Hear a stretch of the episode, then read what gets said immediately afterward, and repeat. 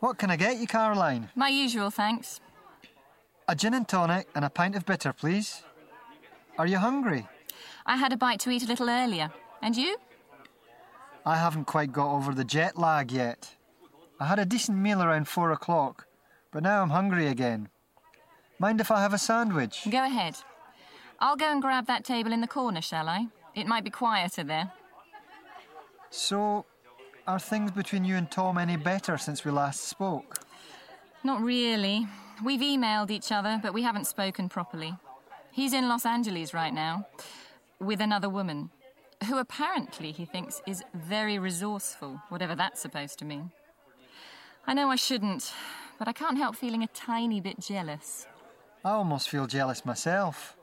If I hadn't got stuck in Siberia, I'd be with him myself. Tom and I go back years, you know. He's a great person to work with. To work with, maybe, but to live with? To be honest, I feel closer to you at the minute. I really appreciate you being here to listen to me. What are friends for? Cheers. Cheers. So, what's this idea you've had that you wanted to talk to me about? Well, the thing is, I'm not getting quite as much work as a designer as I used to. Partly my own fault, in fact. I turned down one or two good offers from department stores because I wanted to concentrate on theatre sets. But then the contracts failed to materialise and I was left without anything. So I thought, why not try something different altogether? Go on. Well, I know you've been looking for a different horizon too. Well, yeah. Perhaps not entirely different. But unlike Tom, I'm getting a bit tired of all this travelling. The, Sib- Siberian trip just about finished me off. But you're still interested in the investigative side of your job, right? Oh, absolutely. I'm just ready to, you Settle know. down? Yeah, I suppose. Well, here's what I was thinking. What if we started our own business? What kind of business?